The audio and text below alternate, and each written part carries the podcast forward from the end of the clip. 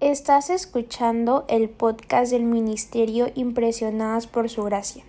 Nuestra serie actual se titula Reto de Lectura 365, Comprendiendo la Biblia, un estudio a través de la Biblia en orden cronológico.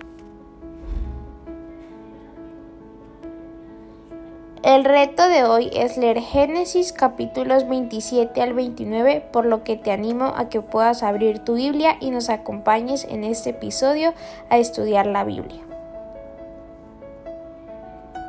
En los capítulos que hoy leemos tenemos a los gemelos Jacob y Esaú.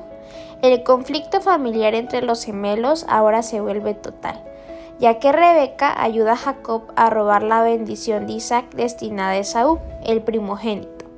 Isaac falla porque depende de sus sentidos falibles en lugar de la guía de Dios, y Rebeca falla porque ella usa el engaño. Sin embargo, sorprendentemente, el propósito y la voluntad de Dios se llevan a cabo a pesar del drama.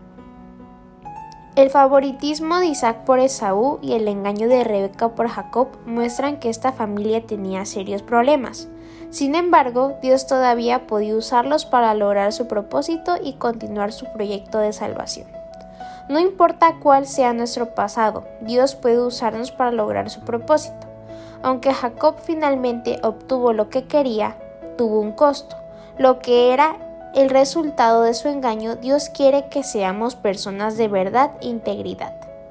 ¿Puedes identificar una situación en la que ser menos que honesto tuvo consecuencias negativas?